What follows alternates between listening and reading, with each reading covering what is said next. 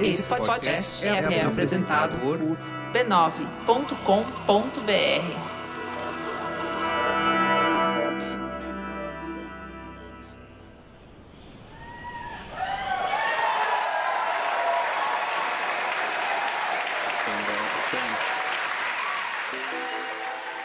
Esses aplausos que você está ouvindo são do time da SpaceX, comemorando o lançamento da Inspiration 4, uma missão que mandou uma tripulação só de civis para o espaço, pela primeira vez na história.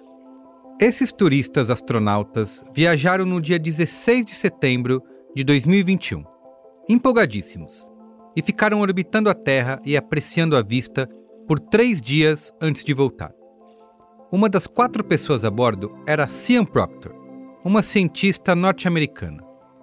Em junho de 2020, Cian participou de outro projeto de exploração espacial, dessa vez comandado por brasileiros, o Habitat Marte, que simula o ambiente do planeta vermelho aqui na Terra, mais especificamente na zona rural da cidade de Caiçara do Rio do Vento, no Rio Grande do Norte, a 100 quilômetros de Natal.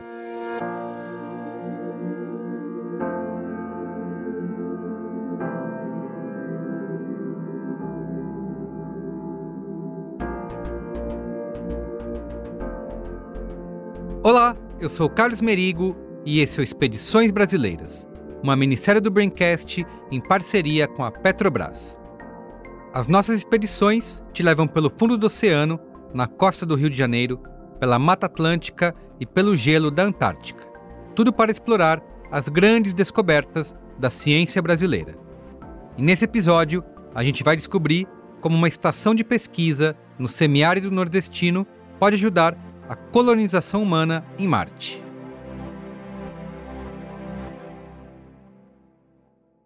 A gente fica feliz assim que uma pessoa que tenha passado por uma missão análoga nossa é, esteja numa missão espacial. Então isso é uma, um fato bem interessante. Então esse é o professor Júlio Rezende.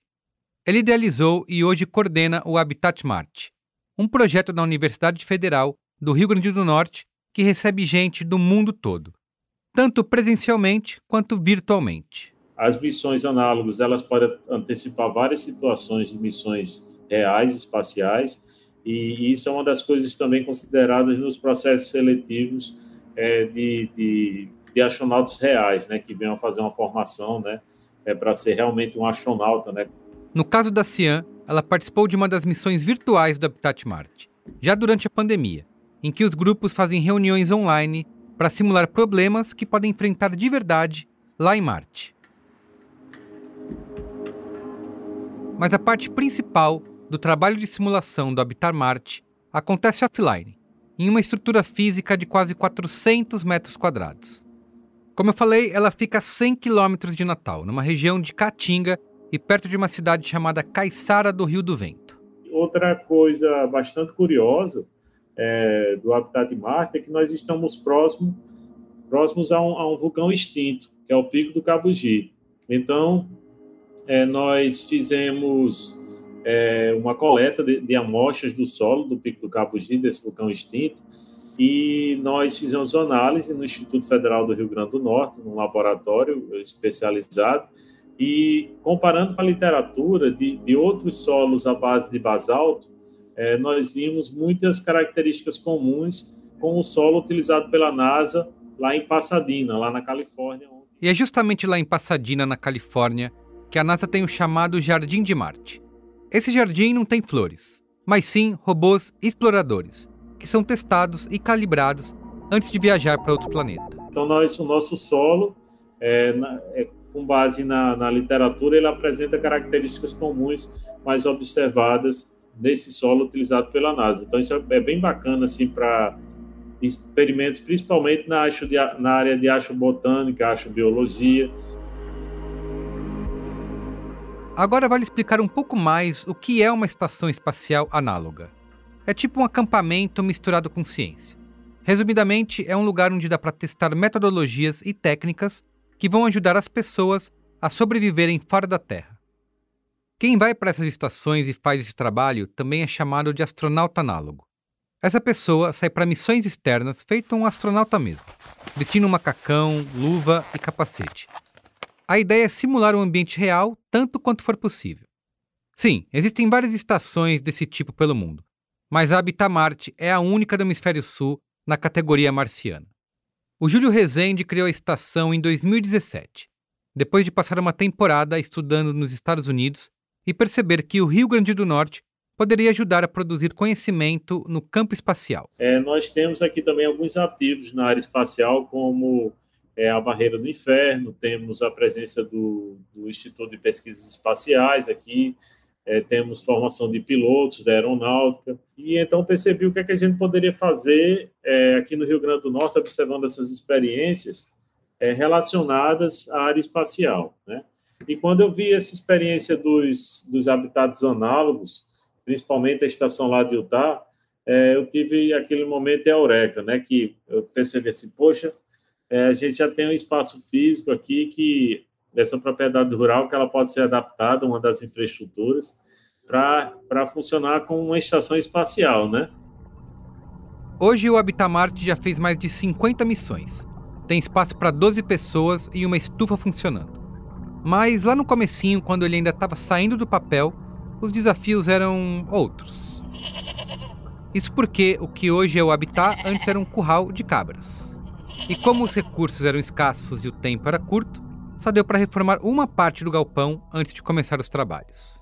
A gente teve a primeira missão, né, em dezembro de 2017.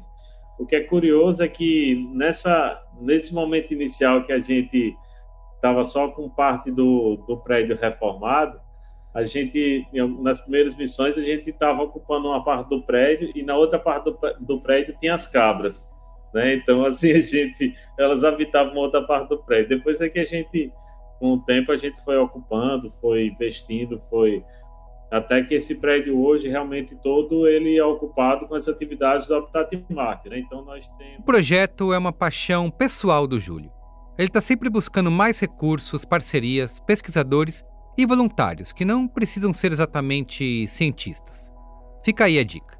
Na verdade, qualquer pessoa pode participar. Nós tivemos desde de estudantes do ensino médio a pessoas já aposentadas participando. Então, é, se ela tiver interessada em participar, não existe um pré-requisito, né?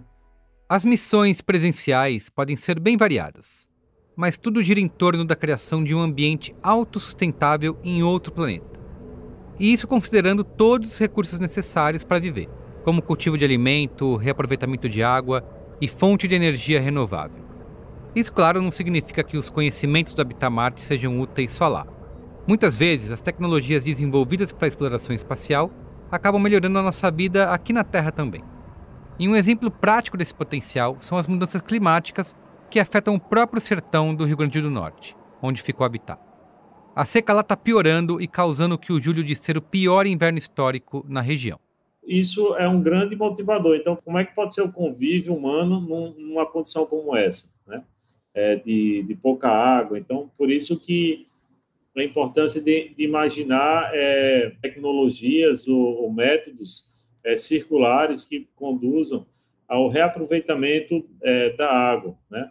Ou da economia da água. Então, esses protocolos que a gente aplica, principalmente relacionados à questão da água, produção de alimentos, então, eles tanto podem ser, trazer aprendizados para o convívio numa região de escassez hídrica, como é que é a Caatinga, né, do, do Nordeste brasileiro, é como também para os futuros é, habitats espaciais. Os pesquisadores do Habitat Marte têm vários planos para tentar resolver esse problema lá e aqui. Seja dessalinizando a água ou criando novos jeitos de reaproveitar o esgoto sanitário. Existem também conversas iniciais para desenvolver novos tipos de materiais, já que a bagagem para Marte precisa ser a mais leve possível. Uma coisa importante que a gente considera sobre a questão de Marte é o tema da reciclagem, porque lá a gente imagina que as, os utensílios em Marte, tudo em Marte vai ser infinitamente reciclado, né? Endless recycling, por conta de você lá não vai ter a opção de estar jogando plástico fora, né? E como reaproveitar e reciclar tudo que for possível é um objetivo aqui na Terra também. Essas são novidades que podem ajudar todo mundo, seja nesse planeta ou em outro.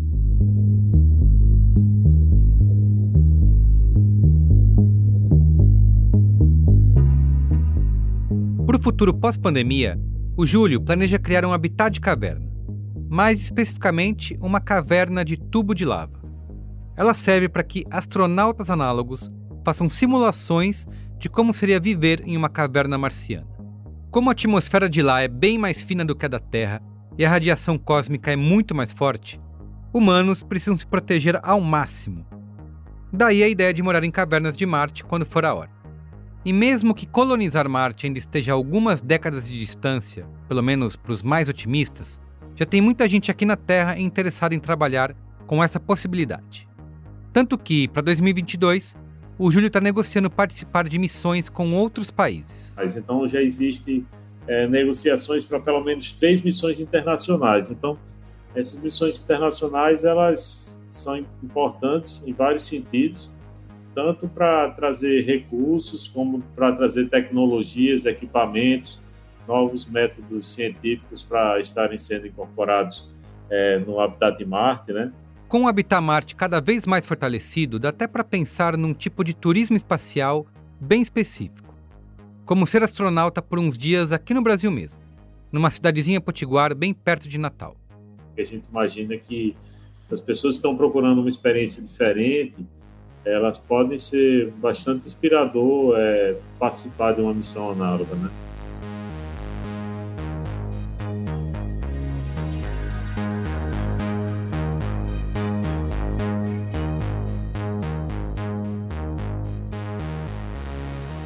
Marte fica bem longe da Terra, a uns nove meses de viagem. Mas quando a gente leva em conta o tamanho da nossa própria galáxia, na verdade é como se fosse aqui do lado. E pensando no universo, então, a conta complica tanto que o nosso cérebro nem processa essas distâncias direito. Olhar para o universo é uma coisa difícil, né? Esse é o físico Elcio Abdala, coordenador geral do projeto Bingo no Brasil. Eu já vou falar mais sobre isso para você, segura aí. Até a estrela mais próxima são quatro anos a 300 mil quilômetros por segundo. Até os confins da galáxia, é o outro lado da galáxia, são 100 mil anos.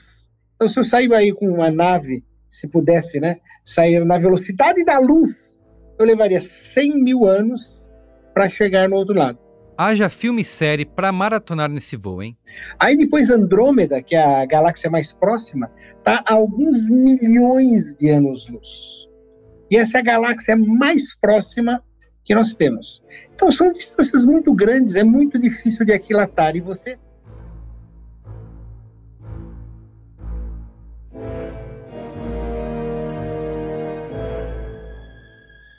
E aí tem mais um complicador que nem todo mundo sabe. O universo está se expandindo e se expandindo de forma acelerada. A outra galáxia, que já é longe, está ficando cada vez mais longe mas isso só é observável em escalas gigantescas. E olha só, até que essa expansão acelerada fosse provada lá em 1998, muita gente resistia a essa ideia. Afinal, como que isso pode acontecer? O que aconteceu com a gravidade, que na teoria deveria puxar tudo, ou então desacelerar esse ritmo? O que é essa coisa totalmente misteriosa que ganha da gravidade? Pois então, sejam bem-vindos à parte escura do universo, e que os brasileiros esperam ajudar a desvendar em outro pedaço do sertão nordestino, dessa vez na Paraíba.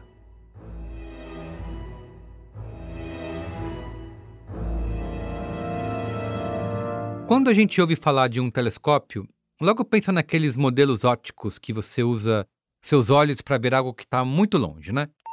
Um feixe de luz do objeto observado entra pela lente objetiva e forma-se uma pequena imagem do astro em um ponto, chamado de foco. A lente ocular, colocada na outra ponta do tubo, faz com que se possa ver ampliada a imagem formada no foco. E o que você vê num telescópio óptico é obviamente aquilo que é visível, o que os físicos chamam de matéria bariônica ou matéria ordinária. Mas claro, só porque algo é invisível para os olhos humanos não significa que não exista. Até porque a gente só vê um pedaço do espectro eletromagnético da luz, que são as chamadas ondas da luz visível. Olha só, tem várias outras partes nesse espectro, mas para a gente aqui hoje importa só o pedaço das ondas de rádio. Isso porque, como te prometi, vamos falar sobre um radiotelescópio, o Bingo, que está sendo construído no Brasil. E que quer descobrir como funciona a tal matéria escura do universo. Ainda não estamos certos exatamente do que seja a energia escura. Pode ser uma energia intrínseca que o próprio espaço tem, que na verdade faz com que prefira que fique maior. O Bingo vai fazer isso com duas parabólicas gigantes, do tamanho de estádios de futebol, e uma série de cornetas que vão afinar o sinal captado do espaço. E esse sinal depois vai ser processado até virar dados e imagens úteis para os cientistas. Agora que já dá para entender mais ou menos como esse radiotelescópio funciona, vamos avançar para a segunda parte. Que tipo de resposta ele está buscando? E o que uma onda de rádio tem a ver com isso?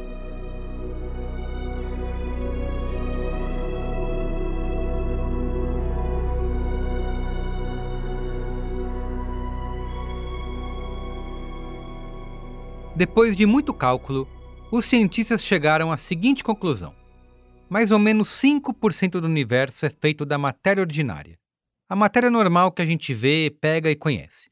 O resto é matéria escura.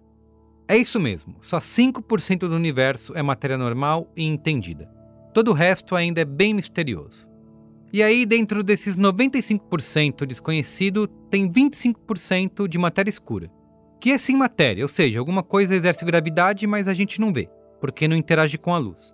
E outro 75% é a tal energia escura, que ninguém sabe direito o que é. Uma coisa que sabemos sobre a misteriosa energia escura é que constitui aproximadamente 70% do universo. Isso é loucura. Nós não conhecemos a maior parte do universo. Nós somos os estranhos nele. Mas ó, já se sabe que a energia escura age do jeito oposto ao da gravidade. Enquanto a gravidade puxa, a energia escura repele. E é justamente essa energia que repele que está fazendo o universo se expandir de um jeito acelerado. Não é que Marte está ficando mais longe da Terra, porque isso não acontece dentro das galáxias, mas sim numa escala muito enorme, no espaço entre as galáxias e nos aglomerados de galáxias. E a parte escura também não é uma novidade que apareceu assim do nada no cosmos.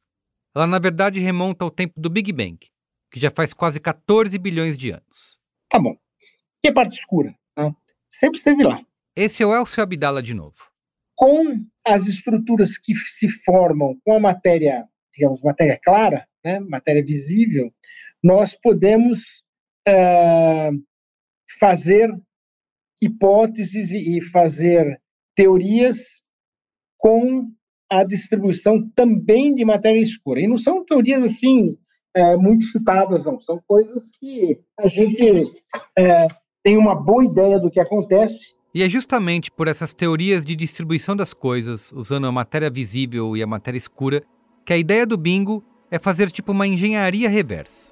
Ele vai observar épocas diferentes do universo, para entender como a matéria visível foi mudando de lugar com o tempo. E assim vai usar esses dados para calcular a distribuição das coisas e entender melhor a dinâmica da parte escura. E além disso, ainda pode descobrir como a energia escura afasta galáxias uma das outras. Nós sabemos da existência, disso não temos dúvida, mas a estrutura intrínseca é desconhecida. Então, olha só, agora já dá para a gente voltar para aquela história do porquê as ondas de rádio. O bingo vai buscar ondas de rádio bem específicas, que são emitidas pelo elemento mais comum de todos, o hidrogênio. Como todo elemento, o hidrogênio tem uma radiação própria. E o comprimento da onda de radiação do hidrogênio é um velho conhecido da ciência. Sendo assim, os cientistas do Bingo vão usar esse comprimento como uma régua cósmica, para observar como o universo se comportou ao longo de bilhões de anos. A analogia que eles usam é como se você fosse fazer uma tomografia do universo ao longo dos últimos 7 bilhões de anos, e com isso comparar essas chapas, entre aspas, para ver o que foi mudando na estrutura da coisa toda. Então a ideia é captar essas ondas e olhar a distribuição de matéria do universo. Com a distribuição de matéria visível do universo, nós temos condições de é, fixar os tais parâmetros cosmológicos da nossa teoria, que vão dizer para nós algo do tipo: olha, o setor escuro ele é descrito de tal e tal maneira, ele tem uma interação interna, ou ele não é tão complicado ou não é tão simples assim. Coisas desse tipo. Então, poderá corroborar ou negar aquilo que se tem falado sobre ele. Se der tudo certo, vai dar para calcular coisas novas, complementar o que já se sabe e entender melhor como funciona essa energia escura que está acelerando a expansão do universo. E aí, com perdão do trocadilho, é bingo, né?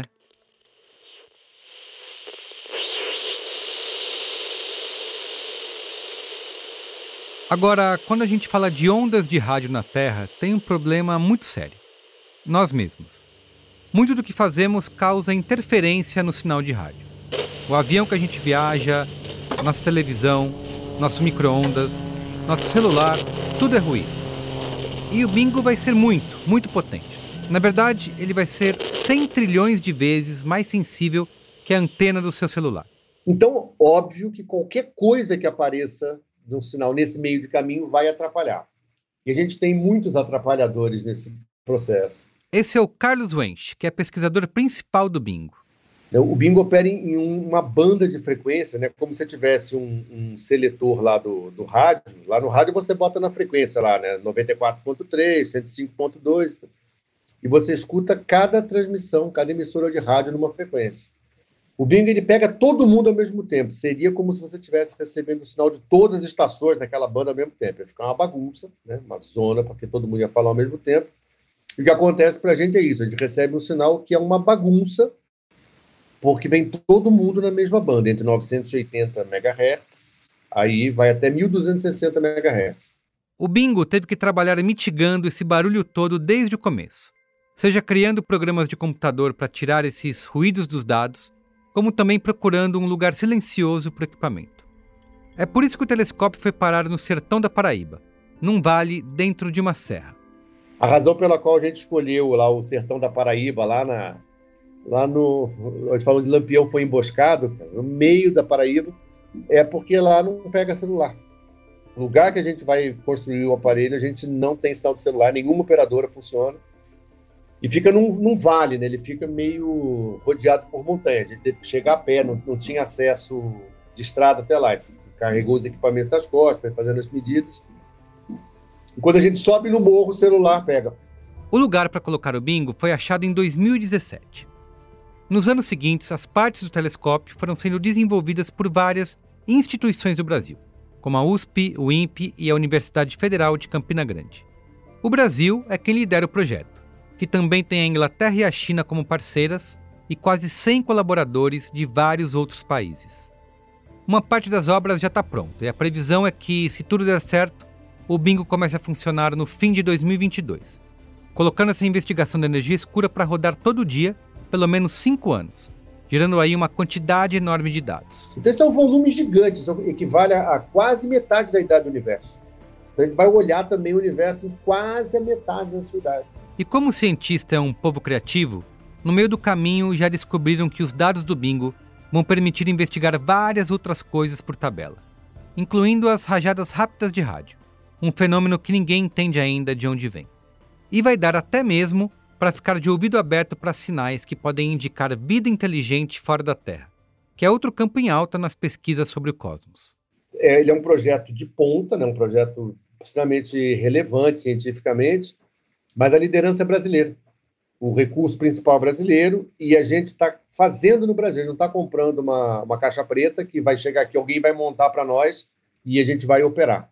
A gente está fazendo o instrumento. Então, isso é uma coisa que a gente fala muito, porque não é só você fazer a ciência, é você capacitar o setor produtivo em volta do que você está fazendo de ciência para trabalhar, né?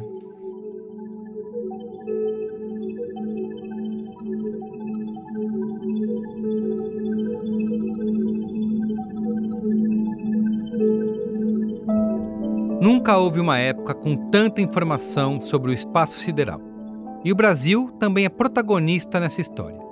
Além de acompanhar o Habitat Marte e o Bingo, dá, por exemplo, para você ver a Estação Internacional Espacial, que está ao vivo no YouTube agora mesmo. Dá para passear pela superfície de Marte com fotos em 360 graus. Dá até para ver aquela imagem tirada por uma sonda que aterrizou em cima de um cometa. Só que, por mais que esses avanços de conhecimento sejam realmente impressionantes, a enorme parte do que nos cerca ainda é um grande mistério. E o tamanho desse mistério é tão imenso que o Elcio até brinca. Olha, não, não, não podia ser menor, né? Nós estamos dizendo alguma coisa sobre 95% do universo. Nada é mais do que isso. Né? Temos que ir atrás para saber o que nos espera.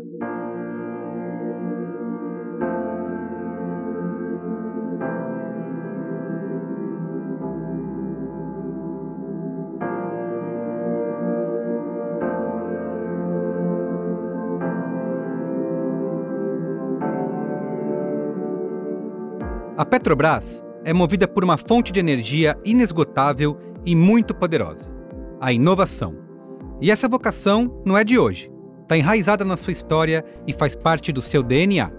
A companhia acredita no poder da inovação, do conhecimento e da tecnologia para transformar a sociedade. E tudo isso, claro, sempre em parceria com universidades, centros de pesquisas, startups e outras empresas que integram o ecossistema de inovação. É essa energia inventiva que transforma o impossível em realidade, que transforma conhecimento em valor. Porque é assim, com colaboração e tecnologia, que a Petrobras constrói o seu futuro. Petrobras, energia para transformar. Expedições Brasileiras é uma produção do B9 em parceria com a Petrobras. Eu sou Carlos Merigo e faço a coordenação geral junto da Juva Lauer e Cris Bartz. Quem coordenou essa produção foi a Beatriz Souza. Pesquisa e reportagem de Guilherme Heller e Ana Pinho. A Ana Pinho também faz o roteiro.